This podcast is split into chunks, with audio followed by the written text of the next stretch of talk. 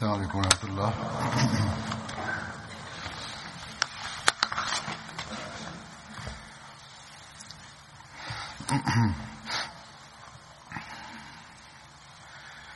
أشهد أن لا إله إلا الله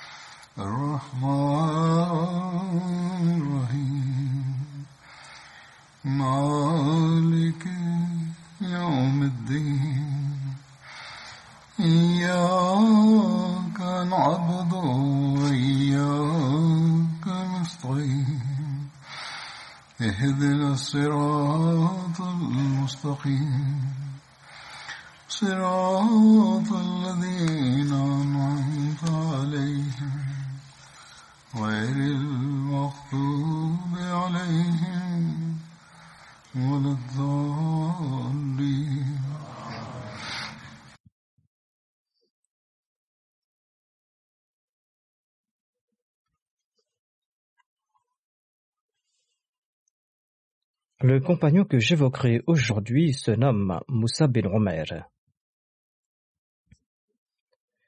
Moussa bin Omer appartenait au clan Banu Abdiddar des Korachites. Son nom d'emprunt était Abu Abdillah.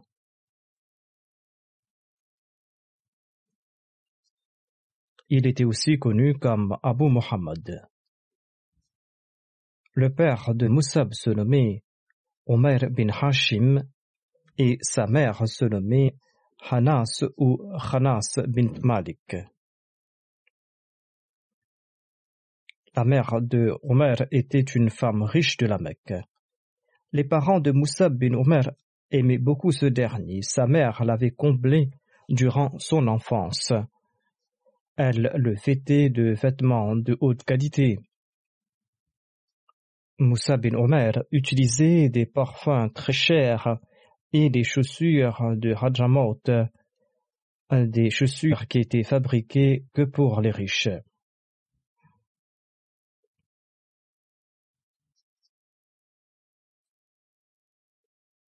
Hadramaut est une grande région côtière à l'est d'Aden.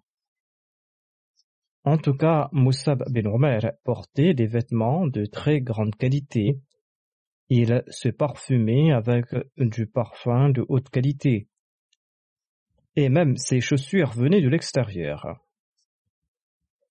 La femme de Moussa bin Omer se nommait Hamina bint Jahash. Elle était la sœur de Zainab bint Jahash, la mère des croyantes et l'épouse bénite du saint prophète Mohammed sallallahu. Elle se nommait Hamina bint Jahash et de leur union est née une fille nommée Zainab. Lorsque le saint prophète Mohammed lui évoquait Moussa bin Omer, il disait Je n'ai pas vu de personne aussi beau et aussi nanti que Moussa bin Omer.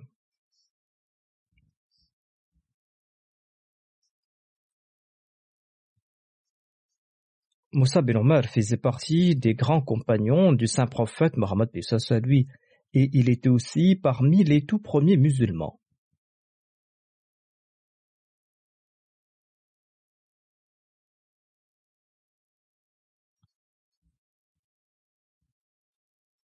Moussab avait embrassé l'islam lorsque le saint prophète Mohammed lui prêchait son message à la Dar Arqam. Mais Moussab n'avait pas dévoilé sa conversion par peur de sa mère et de sa tribu. Il se présentait au saint prophète Mohammed lui en cachette. Un jour, Ousmane bin Talha l'a vu accomplir la Salah et il est parti informer sa mère et ses proches. Sa mère l'a séquestré jusqu'au moment où il a pu leur fausser compagnie pour se rendre en Abyssinie. Après quelque temps, certains émigrants sont retournés à la Mecque et Moussa bin les a accompagnés. Quand sa mère a vu son état déplorable, eh bien, elle a mis fin à son hostilité d'antan et l'a laissé faire. Moussa bin Omer a eu l'occasion d'accomplir deux émigrations, la première en Abyssinie et la deuxième à Médine. Saad bin Abi relate j'ai vu Moussa bin Omer durant ses jours de richesse et après sa conversion à l'islam. Il a enduré tant de souffrances pour la cause de l'islam que sa peau s'enlevait de son corps comme un serpent qui faisait sa mue. Ainsi donc, ses compagnons ont laissé des exemples sublimes de sacrifice. Un jour, Moussa bin Omer s'est présenté au saint prophète Mohammed lui qui était parmi ses compagnons. Moussa portait des vêtements rapiécés avec des morceaux de peau, alors qu'il portait naguère des vêtements onéreux.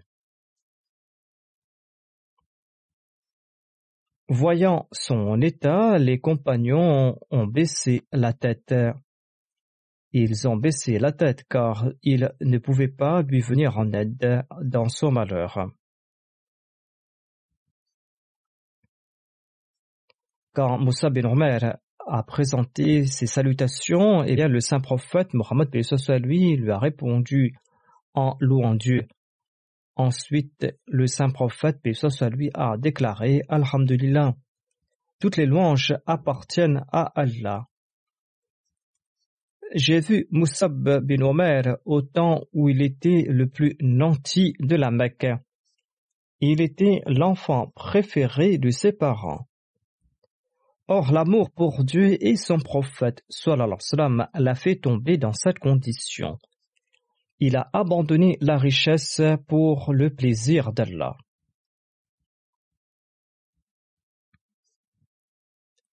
Sa'ad bin Abi relate Le saint prophète Mohammed lui avait les larmes aux yeux en se rappelant du temps où Moussa bin Omer était riche et en voyant sa condition suite à ses sacrifices. Le saint prophète Mohammed lui s'est souvenu de sa condition d'antan Ali relate Nous étions assis dans la mosquée en compagnie du saint prophète Mohammed soit celui quand Moussa bin Omer est entré. Il portait un manteau rapiécé avec des bouts de peau. Quand le saint prophète Mohammed soit lui l'a vu, il avait les larmes aux yeux en se rappelant du temps où il était riche et en voyant sa condition présente. Sur ce, l'envoyé d'Allah a déclaré Quelle sera votre condition lorsque le matin l'un d'entre vous portera une rechange de vêtements et une autre le soir. C'est-à-dire vous serez si riche que vous changerez de vêtements matin et soir. Ensuite, le saint prophète Pessoa lui a déclaré On vous présentera un plat et on en élevera l'autre qui était devant vous. C'est-à-dire que vous consommerez une multitude de plats comme c'est la tradition aujourd'hui. Le saint prophète Mohammed lui a ajouté Il y aura des rideaux dans vos maisons comme c'est le cas pour la Kaaba, c'est-à-dire que vous utiliserez des rideaux coûtant très cher. Il a décrit là la richesse dans laquelle vivront les musulmans. Les compagnons ont demandé au prophète d'Allah, notre situation sera-t-elle meilleure que celle d'aujourd'hui? Serons-nous libres afin de pouvoir rendre culte à Dieu? Si nous serons aussi riches, nous pourrons à loisir rendre culte à Dieu, et il ne sera plus nécessaire de travailler. Le saint prophète, puis soit lui, a répondu non. Votre situation présente est meilleure, vos actes d'adoration et votre niveau sont bien meilleurs que ceux de cette époque de l'aisance.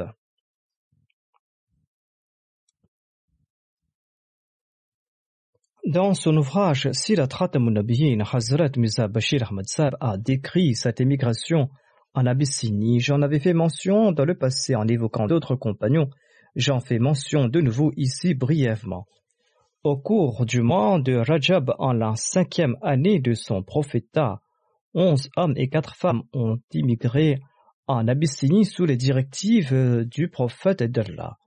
Moussa bin Omer faisait partie de ce groupe de personnes.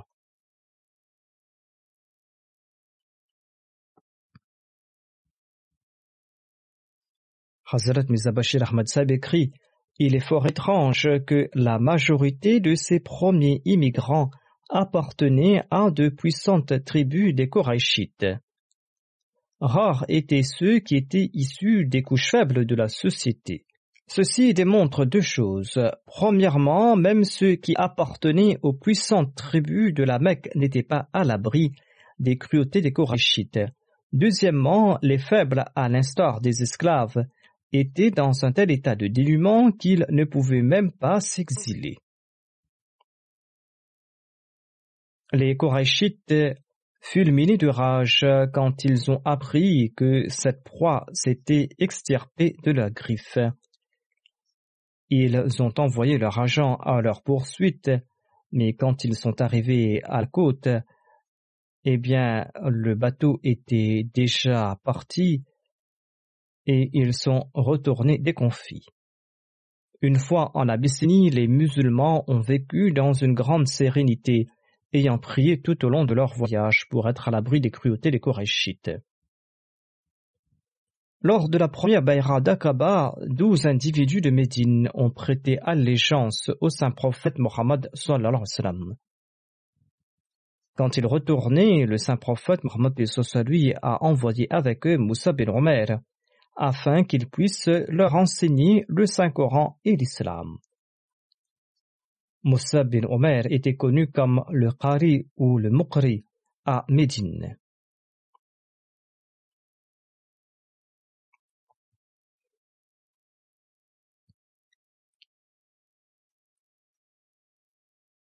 Selon un autre récit, les tribus Aus et Khazraj de parmi les Ansar ont demandé au saint prophète Mohammed lui de leur envoyer un enseignant. Le saint prophète Mohammed lui leur a envoyé Moussa bin Omer.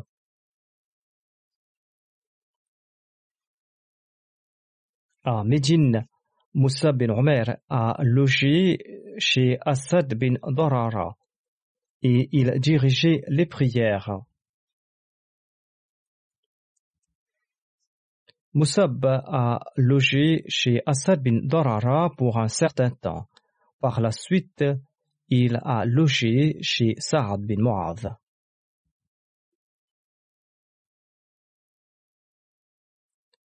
Bara' bin Azib relate ceci. Les tout premiers compagnons émigrants s'étant rendus à Médine étaient Moussa bin Omer et Ibn Umm Martoum.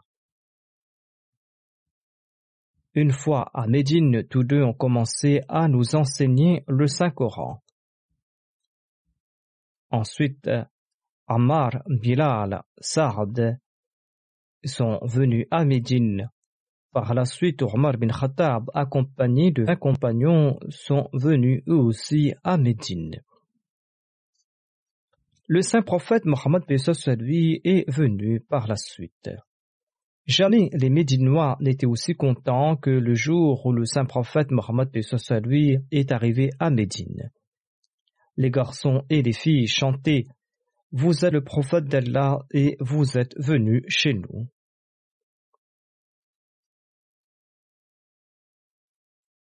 Dans son ouvrage Sirat Khatam al-Nabiyin, Hazrat Miza Bashir Ahmad Sab raconte ceci. Il dit ceci à propos de Moussa bin Omer, que ceux qui ont embrassé l'islam à la Dar et Arqam sont considérés comme les premiers musulmans. Les plus connus parmi eux sont Moussa bin Omer, qui appartenait au clan Banu Abd-Dar. Il était très beau et il était très aimé par les membres de sa famille, et il avait été envoyé comme premier missionnaire à Yathrab avant l'émigration du saint prophète Mohammed lui. l'islam s'est répandu par son entremise à Médine.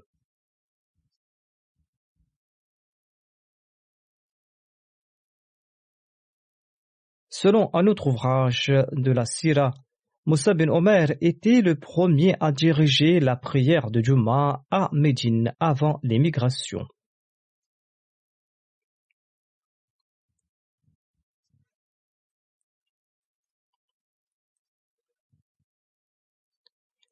Avant la deuxième Bayra d'Aqaba, Moussa bin Omer a demandé la permission au saint prophète Mohammed lui de diriger la prière de Juma à Médine. Et le saint prophète lui lui en a donné la permission. Moussa bin Omer a dirigé la première prière de Juma dans la maison de Sarah bin Khaysama à Médine. Douze individus de la ville étaient présents. Ils avaient égorgé une chèvre pour l'occasion. Moussa bin Omer était le premier à diriger la prière du vendredi en islam. Mais selon un autre récit, c'était Abu Amama Asad bin Zarara qui était le premier à diriger la prière du vendredi à Médine.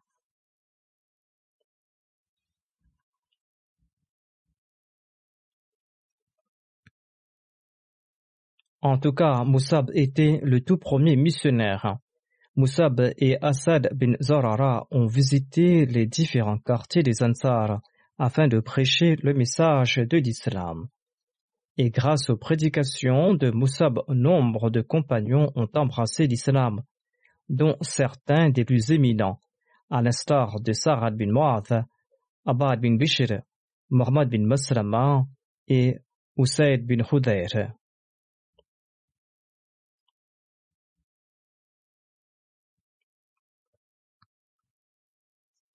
Hazrat Misa Bashir Ahmad Saab relate les efforts accomplis par Moussa bin Omer en ces termes. Il déclare En partant de la Mecque, les douze nouveaux convertis musulmans ont dit au saint prophète Mohammed lui Veuillez envoyer un précepteur avec nous qui pourra nous enseigner l'islam et qui pourra également prêcher l'islam à nos frères idolâtres. Le saint prophète Mohammed lui a envoyé Moussa bin Omer, un jeune homme très pieux de la tribu Abdudar avec eux. Un prédicateur islamique était appelé Qari ou Mokri à l'époque, car la majorité de son travail consistait à réciter le Saint-Coran, car c'était la meilleure méthode de prédication. Ainsi, Moussa bin Omer était également connu comme Mukhri à Yathrab. Lorsqu'il est arrivé à Médine, Moussa bin Omer a logé dans le domicile d'Assad bin Zarara, qui était le tout premier musulman de Médine et qui était un dirigeant très sincère et influent. Sa maison a été transformée en centre de prédication et Moussab a commencé à exercer ses fonctions avec diligence. Étant donné que les musulmans de Médine vivaient une vie collective et que la ville était relativement plus paisible, sur la proposition d'Assad bin Dorara, le saint prophète Mohammed lui a ordonné à Moussa bin Omer de commencer à accomplir la prière de Jumma et ainsi les musulmans ont commencé leur vie en tant que communauté unifiée. Les bénédictions d'Allah étaient telles qu'en peu de temps, l'islam a gagné en popularité dans chaque foyer de Médine. Et les Haus et les Khazraj ont commencé à accepter l'islam très rapidement. Dans certains cas, l'intégralité d'une tribu acceptait l'islam en une seule journée. Ainsi, la tribu Banu Abdel Ashal a également accepté l'islam de cette manière et elle est devenue musulmane en peu de temps. C'était une branche très connue de la tribu Haus des Ansar. Et le chef des Haus était Sa'ad bin. Il était non seulement le chef de la tribu Abdul Ashal, mais il était également le chef de toute la tribu Haus. Quand l'islam a commencé à grandir en popularité à Médine, Sa'ad bin était furieux et il a tenté d'arrêter son progrès. Ainsi, Sa'ad bin Mu'adh était un grand adversaire de l'islam dans un premier temps. Mais il était étroitement lié à Assad bin Zorara, c'est-à-dire ils étaient tous deux cousins. Et Assad était devenu musulman. C'est pour cette raison que Sa'ad bin Muaz ne s'adressait pas directement à Assad bin Zorara pour éviter tout différent. Sa'ad s'est adressé à un autre de ses proches nommé Usaid bin al-Hudayr. Il a dit Je suis quelque peu gêné de dire quoi que ce soit à Assad bin Zorara. Étant donné qu'il a accepté l'islam, mais toi, va et empêche Moussab de propager cette irréligion ici.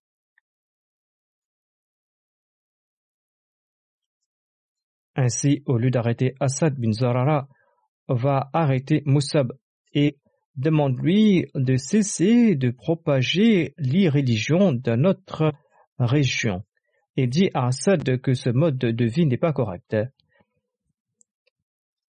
Oussaid était issu des chefs vénérés de la tribu Abdullah et son père était le chef de toute la tribu Aus pendant la bataille de Boath. Et après Sarah bin Mu'adh, bin al avait une influence importante au sein de sa tribu. Par conséquent, suite à l'incitation de Sard, il s'est rendu chez Moussa bin Omer et chez Assad bin Zurara. Il s'est adressé à Moussab sur un ton colérique en disant Pourquoi sèmes-tu les religions chez notre peuple? C'est ces pratiques où le résultat ne sera pas agréable. Avant que Moussab ne puisse répondre, Assad s'est adressé doucement à lui en disant Il est un chef très puissant de sa tribu. Parle-lui avec beaucoup de courtoisie et d'amour. Par conséquent, Moussab s'est adressé à lui sur un ton très respectueux et aimant, et il a dit Ne vous fâchez pas, veuillez vous asseoir et écoutez ce que nous avons à dire, et vous pourrez formuler votre opinion par la suite. Oussaid a trouvé que c'était une proposition logique et il s'est assis. Il était de bonne nature, donc, et il s'est assis pour écouter ce que Moussab avait à dire. Moussab lui a récité le Saint-Coran et l'a éclairé sur les enseignements de l'islam. Oussaid était tellement impressionné et ému qu'il a accepté l'islam sur le champ et il a dit il existe un autre homme derrière moi. S'il se convertit, toute notre tribu acceptera l'islam. Attendez-moi ici, je vais l'envoyer. Oussaïd est parti et suite à quelques excuses, il a envoyé Sa'ad bin Mu'adh chez Moussab bin Omer et chez Assad bin Zorara. Sa'ad bin Mu'adh est venu et il a dit furieusement à Assad bin Assad, tu abuses de tes relations familiales et cela n'est pas bien. Moussab l'a calmé tendrement et il lui a dit Prenez place ici et écoutez ce que je vous ai à dire. S'il a quelque chose de répréhensible, eh bien vous pourrez le rejeter. Sard a répondu Très bien, cet appel me semble rationnel. Il a posé sa lance, ensuite il s'est assis. Et de la même manière, Moussab lui a récité le Saint-Coran et il lui a exposé les principes de l'islam. Il l'a fait à sa manière qui était très attirante. Et après quelque temps, cette idole s'est soumise également.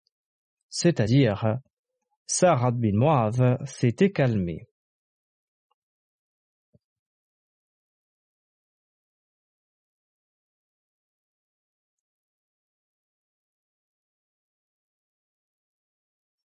Ainsi donc, Sarad bin Mu'adh euh, s'est calmé et selon la coutume, Sarad a pris un bain et il a récité la kalima shahada.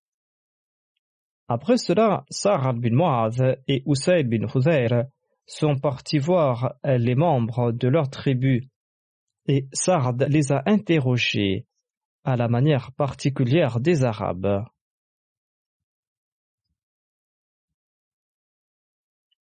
il leur a demandé Ô Bani Abdul Ashal, quelle est votre opinion à mon sujet? Ils ont répondu à l'unisson Vous êtes notre chef et le fils de notre chef. Nous avons pleine confiance en vous. Sarad a répondu Eh bien, en ce cas, je n'ai rien à voir avec vous tant que vous n'accepterez pas Allah et son messager. Après cela, Saad leur a expliqué les principes de l'islam. Et le soir n'était pas encore venu que toute la tribu s'était convertie à l'islam. Saad et Usaid ont brisé de leurs mains les idoles appartenant à leur tribu. Saad bin Mu'adh et Usaid bin al-Hudair ont accepté l'islam ce jour-là et ils étaient comptés parmi les compagnons les plus éminents du saint prophète Mohammed lui et les plus éminents parmi les Ansar. Ils possédaient sans aucun doute un statut éminent, en particulier Sa'd bin Mu'adh. Sa'd bin Mu'adh qui avait le même statut parmi les Ansar qu'Abu Bakr parmi les Muhajirin de la Mecque. Sa'd bin Mu'adh était extrêmement sincère et il était très loyal et il était un très grand serviteur de l'islam. Il était dévoué envers l'islam et le prophète de l'islam. Étant donné qu'il était très intelligent, il était le chef de sa tribu, il acquit une position dans l'islam qui n'était pas seulement distinctive, il était parmi les compagnons les plus éminents du saint prophète Mohammed lui. Lors de sa disparition précoce, le saint prophète Mohammed lui a prononcé ces paroles. La mort de Saad a même ébranlé le trône de Dieu. Ainsi, ces paroles étaient basées sur une réalité très profonde. L'islam s'est répandu rapidement parmi les Haus et les Khazraj, et les Juifs regardaient le spectacle avec terreur, et dans leur cœur ils se disaient Dieu seul sait ce qui va se passer. Nombre de personnes ont embrassé l'islam grâce aux efforts de Moussab. En l'an 13 de l'Égypte, il s'est rendu à la Mecque avec une délégation de 70 Ansar. Hazrat Mizabashir Ahmad Sab en fait mention dans son ouvrage Sirat Nabiyin en puisant de plusieurs sources. Il raconte qu'au cours du mois de Dhul en l'an 13 du prophète, à l'occasion du Hajj, des centaines de personnes des tribus Aus et des Khazraj sont venues à la Mecque. Parmi eux se trouvaient 70 qui étaient devenus musulmans ou qui étaient désireux de le devenir et qui s'étaient rendus à la Mecque pour rencontrer le saint prophète Mohammed Moussa bin Omer était également de la partie. Sa mère était en vie, et bien qu'elle était idolâtre, elle l'aimait beaucoup. Lorsqu'elle a été informée de la venue de son fils Moussab, elle lui a envoyé ce message en disant Viens d'abord me rencontrer avant de partir ailleurs. Moussab a répondu Je n'ai pas encore rencontré le saint prophète Mohammed soit lui, je viendrai vous voir une fois que je l'aurai rencontré. Ainsi, il s'est présenté au saint prophète Mohammed soit lui, et il a informé le saint prophète soit lui sur des questions importantes puis il est parti visiter sa mère. Sa mère, quant à elle, était très en colère, parce que son fils n'était pas venu le rencontrer. Et quand elle l'a vu, elle s'est mise à pleurer et à se plaindre. Moussab a déclaré oh, ma mère, je vais vous dire quelque chose de merveilleux qui sera très bénéfique pour vous et qui mettra fin à tout désaccord. Elle a demandé Qu'est-ce donc? Moussab a répondu avec douceur Abandonnez le culte des idoles et devenez musulmane, et croyez dans le saint prophète Mohammed lui. Sa mère était une fervente idolâtre, et dès qu'elle a entendu cela, elle a commencé à faire du bruit en disant Je jure par les étoiles, je n'entrerai jamais dans votre religion. Et elle a signalé à ses proches de capturer Moussab, mais celui-ci s'est échappé. Je présenterai d'autres récits à propos de Moussa ben Omer. Je m'arrête ici étant donné que je dirigerai la prière funéraire de deux personnes en l'absence de leur dépouille.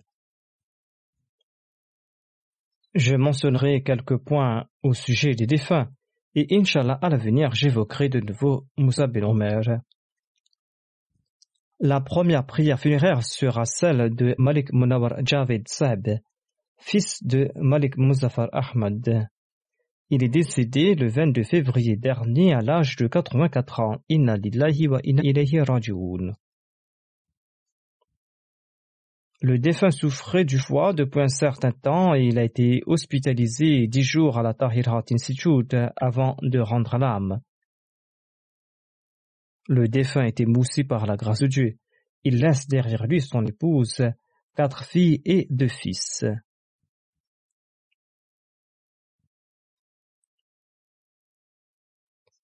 Le grand-père paternel de Malik Munawar Javed Saab était le docteur Muzaffar Chaudhry Saab. Il était originaire de Dharamkot.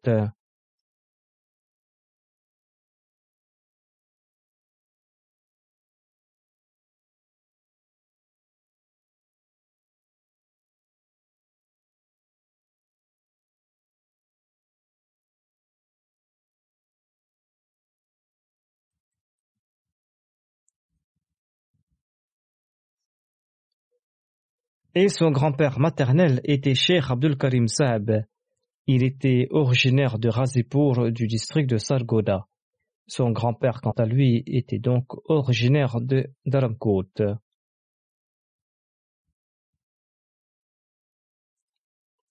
Ces deux aïeux avaient prêté allégeance sur les mains du Messie premier l'Islam et faisaient partie de ses compagnons. Malik Munawar Javed Saab s'était marié en 1968 à Salman Javed Sahiba. Celle-ci est la fille de Soufi Hamid, qui était lui-même le fils de Hafiz Soufi Rola Mohammed, missionnaire de l'île Maurice et compagnon du Messie premier d'Islam. Le docteur Zafar Hussein, un autre compagnon du Messie premier d'Islam, était le grand-père maternel de l'épouse du défunt. Hafiz Soufi Roula Mohammed, missionnaire de l'île Maurice, faisait partie de ces 313 compagnons du Messie premier l'Islam. Ainsi donc, les grands-pères maternels et paternels de Malik Munawar Sahib et de son épouse étaient tous les quatre des compagnons du Messie premier l'Islam par la grâce d'Allah. Malik Munawar Sahib relate comment il avait décidé de dédier sa vie. Il déclare en 1982, j'ai écouté un discours du quatrième calife prononcé lors de l'Ijtema de l'Ansarullah. Dans ce discours, le quatrième calife avait évoqué l'importance du waqf. Et à la fin, il a prononcé une phrase qui disait Ne souhaitez-vous pas que vous preniez votre dernier souffle en tant que personne dédiée pour la cause de Dieu? Cette phrase a été un tournant dans ma vie, a déclaré le défunt, et je me suis demandé si je pourrais moi aussi dédier ma vie. En tout cas, il a pris la décision de se dédier, et il a fait la requête au quatrième calife le 10 août 1983.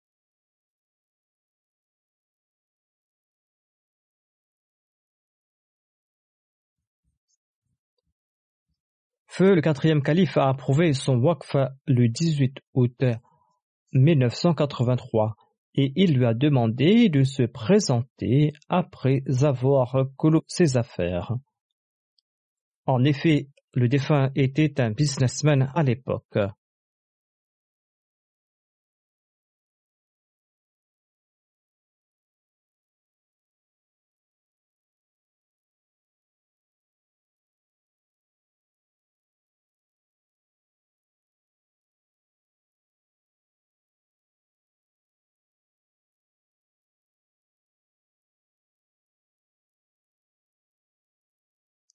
Le 28 août 1983, feu le quatrième calife l'a affecté au département Sanat Tijarat.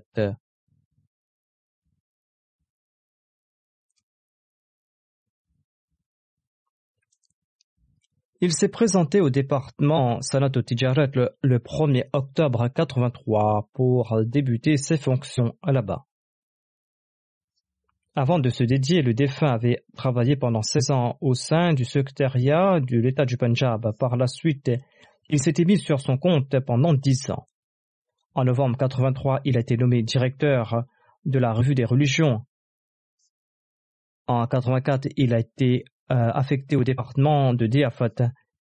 Du 20 avril 83 jusqu'en juillet 2016, il a servi en tant que l'adjoint du Nazir de l'hospitalité. Il a aussi servi comme le premier secrétaire du comité sur la tutelle des orphelins lors de la formation euh, du dit comité en 1990. Et il a occupé ce poste pendant environ 20 ans.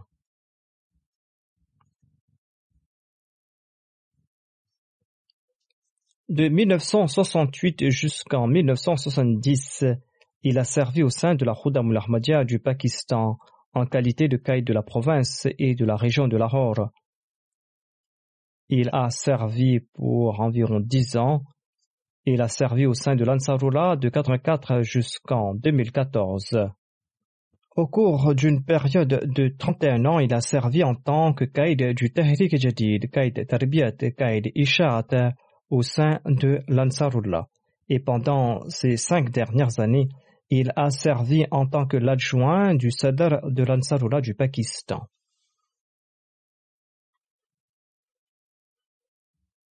Le défunt relate l'incident suivant qui s'était passé alors qu'il était fonctionnaire.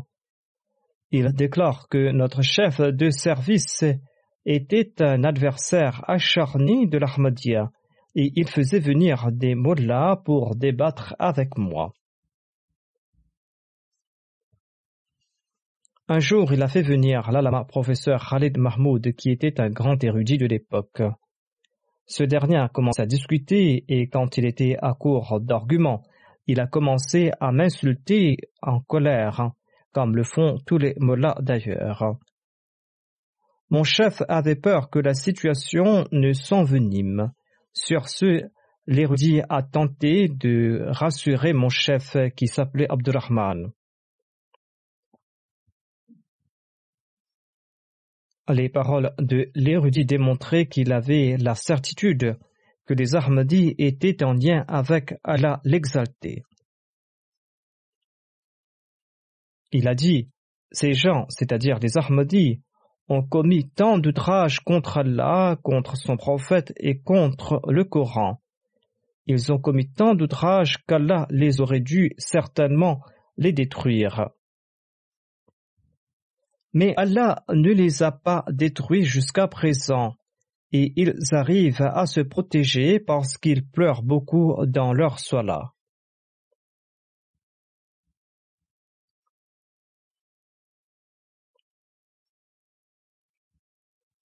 Le défunt a dit à l'érudit Allah Masab, donnez-moi cela par écrit. Il a demandé pourquoi faire. Si je te donne cela en écrit aujourd'hui, tu vas le publier dans un journal le lendemain.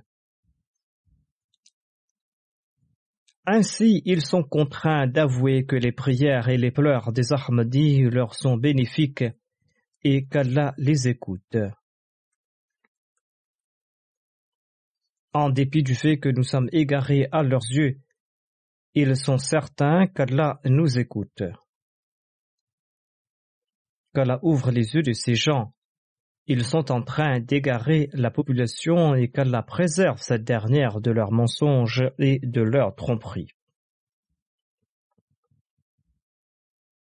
Oussama Azhar, l'aide du responsable du département de l'hospitalité, relate ceci.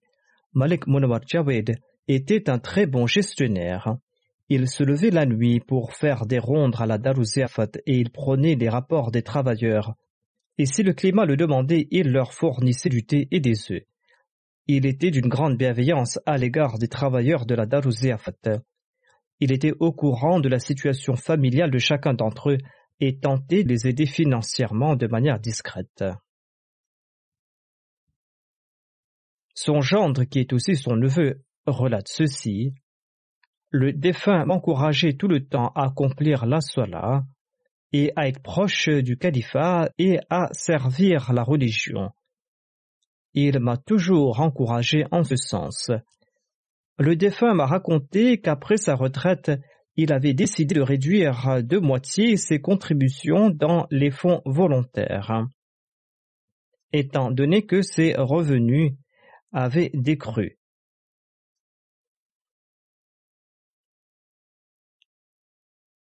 Ainsi donc, il a fait sa liste de contributions et il s'est endormi. Dans un rêve, il a vu qu'Allah est venu à sa rencontre et il lui a dit ceci. Je suis le maître du monde et j'ai entendu que tu as réduit à moitié tes contributions. Je vais te faire visiter toute ma création. Le défunt relate Allah m'a montré ses montagnes, ses jungles, ses vallées, ses rivières et ses jardins. Allah a déclaré Étant donné que je suis le maître de tout cela, pourquoi te fais-tu des soucis?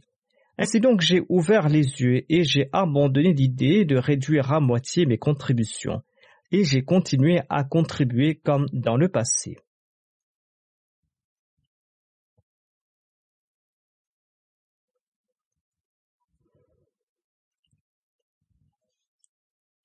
Son épouse relate Lorsque mon mari faisait des affaires avant qu'il ne se dédie, il plaçait de l'argent dans sa poche et se vêtait de son manteau durant les nuits froides.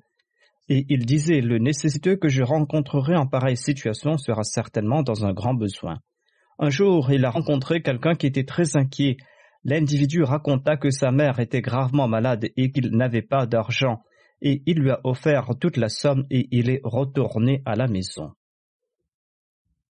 Asif Mujib, missionnaire hein, qui travaille comme aide au Nazir Ziafat, relate parfois en raison de la foule, on peinait à fournir des logements aux invités. Certains invités utilisaient des paroles très dures devant tout le monde et parfois en venant au bureau.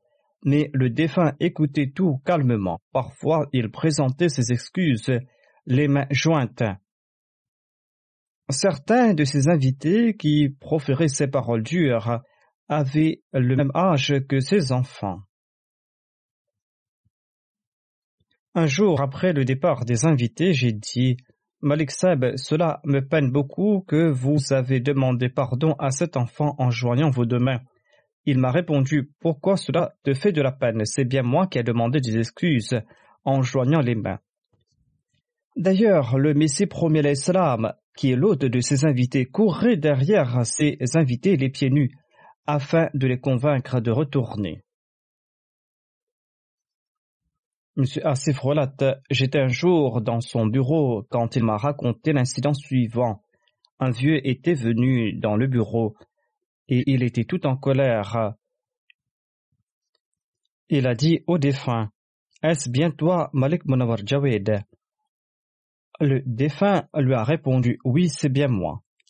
Le vieux lui a demandé est-ce le Langar Khana de ton père? Le défunt a répondu Non, mon cher. Il s'agit du Langar Khana du Messie premier Islam, qui est notre père commun. En entendant cela, il s'est calmé et il a raconté avec douceur et de façon aimable ce qu'il avait contrarié, et ensuite il est parti. Parfois, les invités outrepassent les limites. Je reçois aussi des plaintes m'informant de ce qui se passe au Darouziafat. Mais lorsque je diligente une enquête, il en ressort que les invités manquent également de patience. Certes, nos départements doivent les respecter, mais les invités doivent également faire preuve de haute qualité morale. Et lorsque de telles situations se présentent, il faut essayer de coopérer avec les responsables.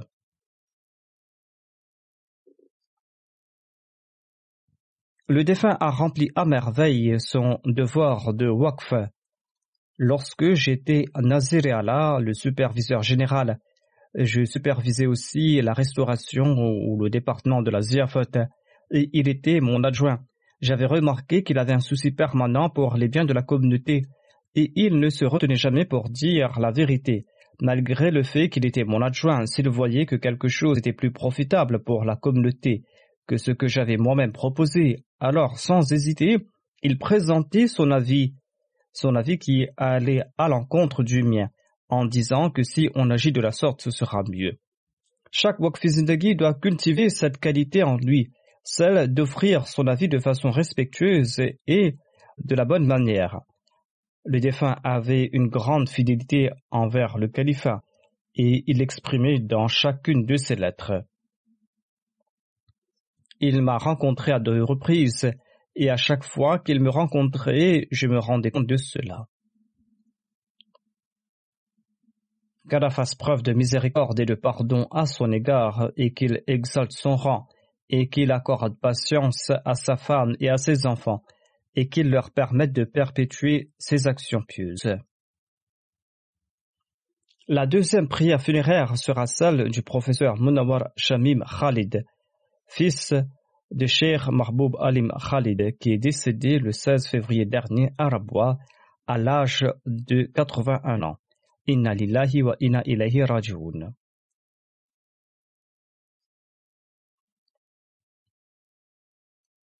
Son père était Sheikh Mahboub Alim Khalid, qui était le premier proviseur et professeur de la TI College. Le troisième calife l'avait nommé Nazim Baitul Mal Ahmad. Il a occupé cette fonction pour une très longue période. Ensuite, le quatrième calife l'a nommé président de l'Anjuman Ahmadiyya. Shamim Khalid était le fils aîné de cette personne. Le défunt laisse derrière lui sa deuxième épouse, Shahida Monawar Shamim, et son fils Khalid Anwar, qu'il a eu de sa première épouse et qui réside actuellement au Canada. En 1964, lorsque le troisième calife était le proviseur du lycée et président de l'Anjuman Ahmadiyya, il avait annoncé le nikah de Munawar Shamim Khalid dans la mosquée Mubarak. Et il avait déclaré à l'époque que le professeur Munawar Shamim Khalid est le fils de mon très proche ami, le professeur Mahboub Alim Khalid. Et Shamim Khalid m'est aussi cher que mes propres fils. Le père du défunt était très proche du troisième calife. Le défunt a servi au sein de la section centrale de la Majlis Ansarullah. Il l'a fait pendant 28 ans. Et tant que les lycées n'ont pas été nationalisés, il a enseigné au lycée TI. Et je pense que même lorsqu'il a été nationalisé, il a passé la majorité de son temps dans ce lycée de Rabwa.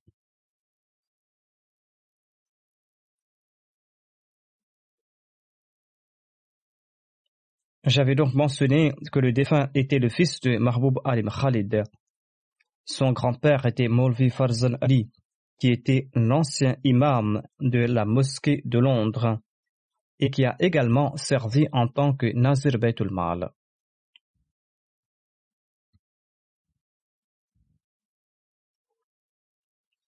La deuxième épouse du défunt, Madame Shahida, écrit ceci. Monawar Shamim Khalid, mon mari, possédait de nombreuses qualités. Sa plus grande qualité était son plus grand amour pour le califat, ainsi que son obéissance. Il écoutait les sermons avec une grande attention et il en tirait des points très importants. Il jeûnait, priait régulièrement, et il était régulier dans la prière de Tahajjud, et il accomplissait régulièrement ses cinq prières quotidiennes en congrégation. Lorsqu'il ne pouvait se rendre à la mosquée en raison de sa maladie, cela l'avait beaucoup affecté, et il disait souvent que je ne peux pas me rendre à la mosquée. Il a fait preuve de beaucoup de patience et de courage durant sa maladie et il ne s'était jamais plaint. Il disait toujours Alhamdulillah. Le fait de servir dans la voie de la religion avec sincérité, fidélité et les efforts faisaient partie de ses grandes qualités. Il travaillait discrètement. C'était une personne bienveillante, fidèle, qui s'adressait aux autres de façon aimante. Lorsqu'il enseignait au lycée, j'avais également fait partie de ses élèves. Par la suite, quand je suis devenu amère local, et Nazirara, il a toujours été très respectueux à mon égard. Il ne m'a jamais fait ressentir que j'étais jadis son élève. Le défunt était très obéissant envers le califat et envers les responsables de la communauté.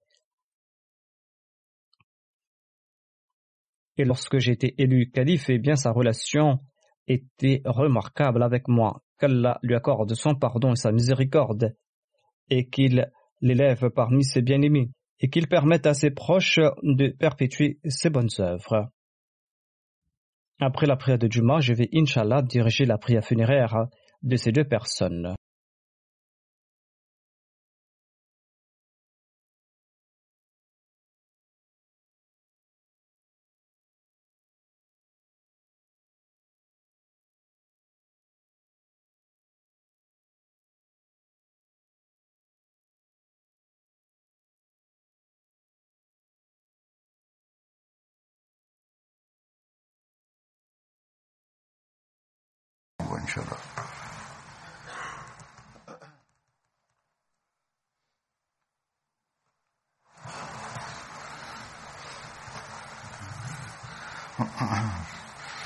الحمد لله الحمد لله نحمده ونستعينه ونستغفره ونؤمن به ونتوكل عليه ونعوذ بالله من شرور أنفسنا ومن سيئات أعمالنا من يهده الله فلا مضل له ومن يضلل فلا هادي له.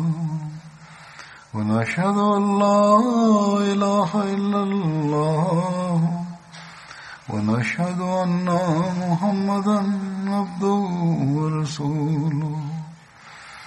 عباد الله رحمكم الله. إن الله يأمر بالعدل واللسان وإيتاء ذي القربى وينهى عن الفحشاء والمنكر والبغي يعظكم لعلكم تذكرون اذكروا الله يذكركم وادعوه يستجب لكم ولذكر الله أكبر.